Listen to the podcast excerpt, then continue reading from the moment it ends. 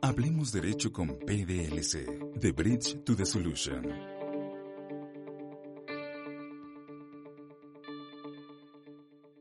Hola, ¿cómo están? Gracias por sintonizarnos. Yo soy Mauricio Portillo y esto es Hablemos Derecho con PDLC. En primer lugar, quiero pedirles una disculpa si es que la calidad en el audio no es la calidad a la que los tenemos acostumbrados. La realidad es que esta situación por la que atravesamos y las reglas de la sana distancia nos impiden reunirnos en el estudio como lo hacemos regularmente y hemos optado por grabar el podcast utilizando medios remotos, lo cual sin duda puede tener ciertas implicaciones en la calidad del audio. Así que desde ya, una disculpa a todos ustedes. Entrando en materia y retomando este tema de la emergencia sanitaria por la que atravesamos, es importante analizar y saber punto de vista laboral.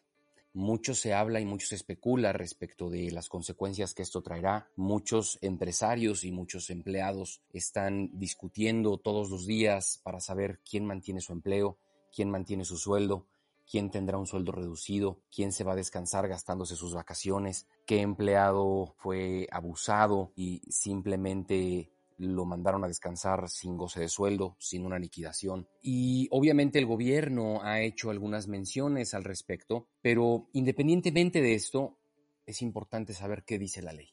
Es importante saber qué derechos tiene el patrón, qué derechos tiene el trabajador y dónde es que están parados unos y los otros. Y para esto, el día de hoy hemos invitado a mi amiga y mi socia Cristina Martínez, socia de PDLC, titular del área de Derecho Laboral. Cris, bienvenida una vez más. Hola Mau, muchas gracias. Cris, como empecé diciendo, es importante hoy determinar dónde es que estamos parados. Es importante saber qué podemos esperar, no nada más de esta etapa de emergencia, sino qué puede hacia dónde podemos escalar, qué podemos esperar hacia futuro, tanto los patrones como los trabajadores, qué escenario puede avecinarse ante una situación en la que el virus se siga propagando o inclusive una vez que esto termine, ¿dónde es que quedarán parados? ¿Por qué no nos das un poquito de antecedente y nos dices dónde es que estamos primero hoy por hoy? Claro, Mau, muchas gracias. Bueno, creo que lo primero es entender y que el patrón y el empleado tienen que sensibilizarse ante esta situación. Es lo primero, es una situación muy complicada para las empresas y para los empleados. Lo segundo que tenemos que,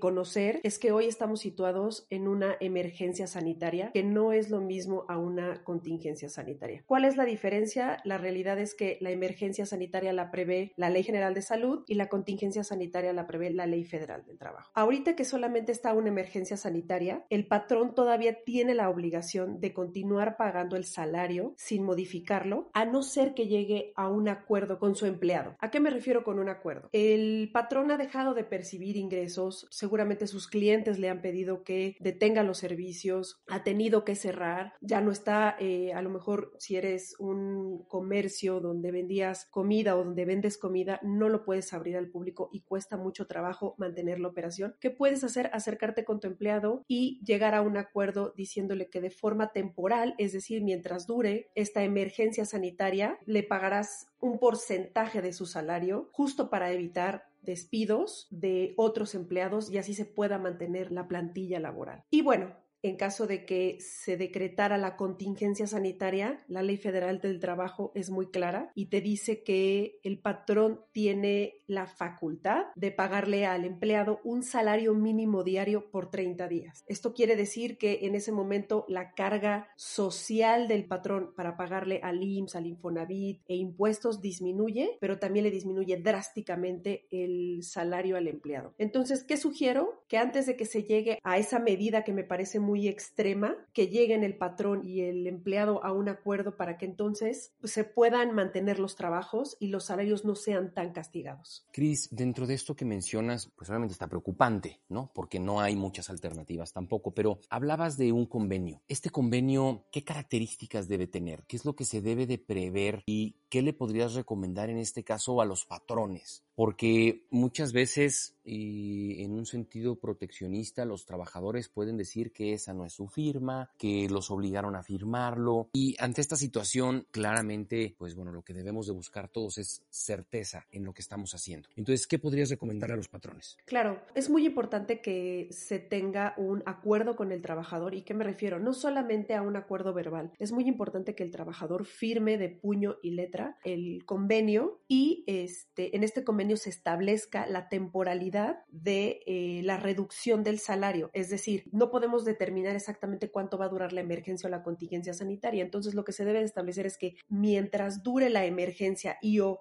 si se declara la contingencia sanitaria, el patrón pagará el 40% menos del salario que hoy paga. Pero una vez que las autoridades salgan a decir, ahora sí, se levanta la emergencia sanitaria y la contingencia sanitaria, en ese momento el patrón tiene que regresarle a su empleado el salario completo. Me han preguntado, he tenido varias asesorías en las que me han preguntado, bueno, pero es que ya estamos todos en casa trabajando y no queremos exponer a los empleados. Estoy totalmente de acuerdo. Lo que se puede hacer es hacer una grabación mediante una plataforma o mandar el convenio que lo firmen y lo escaneen y en cuanto se regrese a trabajar, de ser posible, entonces en ese momento se recaba la firma del empleado y se pone una huella digital para que se vaya al expediente. Cris, en relación con este tema, ¿existen algunos lineamientos, existen algunos términos de referencia que debamos incluir o que debamos considerar en este convenio? Es decir, ¿cuánto es mucho? ¿Cuánto es poco? ¿Cuánto debemos de pedirle a los trabajadores que permitan reducir su salario? ¿Cuánto ya se considera un abuso? ¿Hay algo que se haya dicho al respecto? No, la realidad es que hoy la línea es que el salario debe de ser pagado al 100%. Mi recomendación es que el patrón tendrá que hacer números con su contador para determinar el porcentaje que debe de disminuirle a los empleados. Otra opción que también le he planteado a, a los clientes es que lo hagan de forma escalonada. ¿A qué me refiero? Que empiecen con los directores y con aquellos puestos que la disminución del salario, es decir, si deciden hacerlo en un 20%, no es lo mismo que se lo disminuyan a un director, por poner un ejemplo, que gana 100 mil pesos, a una persona que es un mensajero o una persona que se encarga de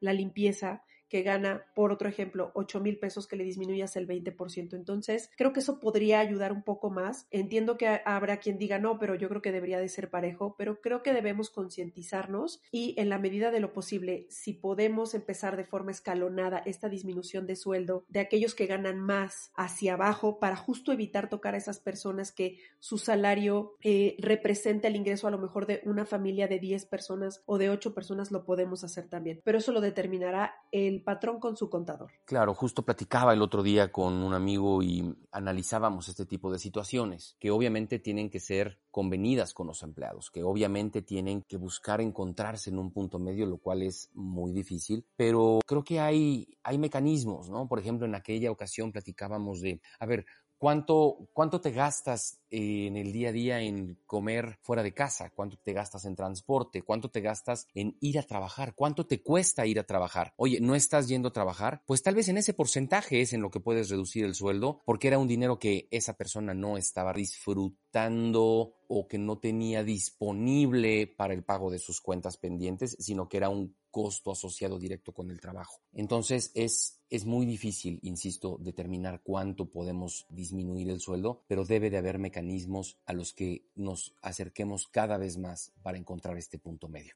Cris, mucho se ha hablado de la emergencia sanitaria y de la contingencia sanitaria y de las fases en las que esto ha ido avanzando y en las que podría avanzar, ¿no? Situación de la que no podemos estar seguros, pero ¿qué pasa con este juego de palabras? ¿Por qué es tan importante hablar de una contra la otra? ¿Por qué, por qué una es más, déjame decirlo entre comillas, benéfica para los patrones mientras que la otra los puede poner en jaque? ¿Qué pasa con esto? Lo que yo creo es que simplemente es como, cómo se hicieron las leyes. Seguramente debieron de haber previsto que en una y otra debió de haber quedado bajo el mismo término y no, no se hizo. Pero en caso, por lo menos en materia laboral, si no nos apegamos a lo que dice la Ley Federal del Trabajo, que dice contingencia sanitaria, y comenzamos a disminuir drásticamente los salarios a un salario mínimo diario, se podría tener un problema con el empleado y este, una vez que regresen todas las instituciones laborales a trabajar, podría ir a acudir a la Procuraduría o, en su caso, demandar al patrón. Y justo es lo que es muy importante que se considere hasta que no se diga de forma textual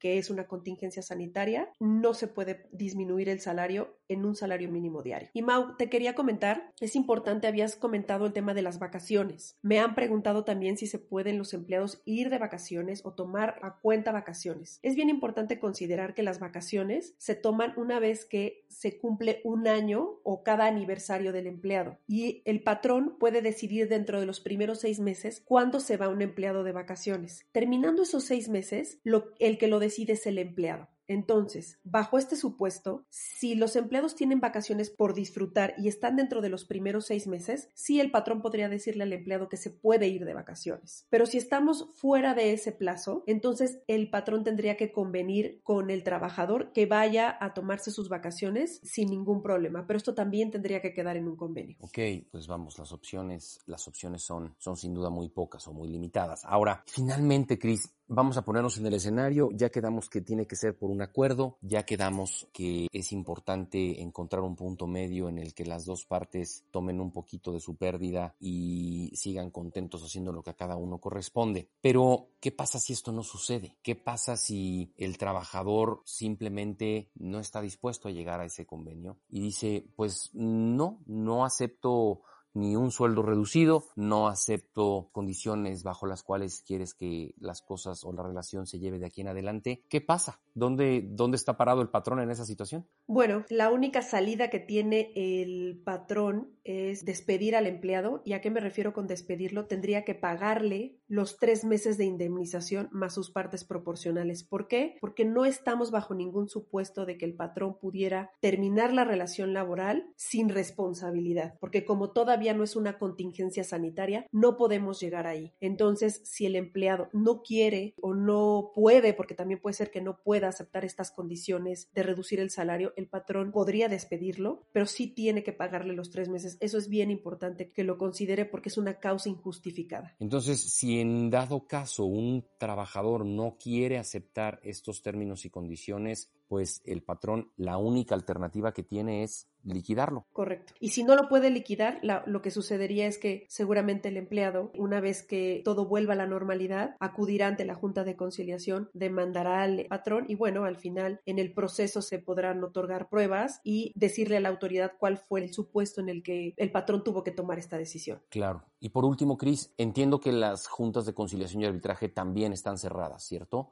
Correcto. Entonces, pues bueno, en caso de que hubiera un conflicto, el principal perjudicado pues sería el empleado, porque hoy ni siquiera hay una autoridad ante la cual podamos ir a, ejercer nuestros derechos para iniciar un procedimiento y no sabemos cuándo pueda regresar. ¿Es correcto? Es correcto, Mau. Cris, la realidad es que no se ve muy alentador el panorama. Considero que el escenario en el que patrón y trabajador tengan que ponerse de acuerdo para sacar cada uno de los proyectos adelante es más importante que nunca y ojalá todos estemos conscientes de la situación y que nadie puede salir intacto de esto, sino que todos debemos de tomar la parte de responsabilidad que nos toca. Así es. Cris, como siempre, de verdad, muchas, muchas gracias por estar con nosotros, gracias por compartirnos un poco de lo mucho que está pasando allá afuera en términos jurídicos y pues nada, seguramente te tendremos por acá muy pronto para seguir hablando de lo que está pasando en materia laboral en nuestro país. Claro, Mau, muchas gracias. Y a todos ustedes que nos escuchan, muchas gracias. Gracias por sintonizarnos, gracias por su preferencia y por seguir escuchando lo que tenemos que contarles. Recuerden, esto es Hablemos Derecho con PDLC yo soy Mauricio Portillo y nos vemos en la próxima. Esto fue Hablemos Derecho con PDLC, una conversación legal a tu altura.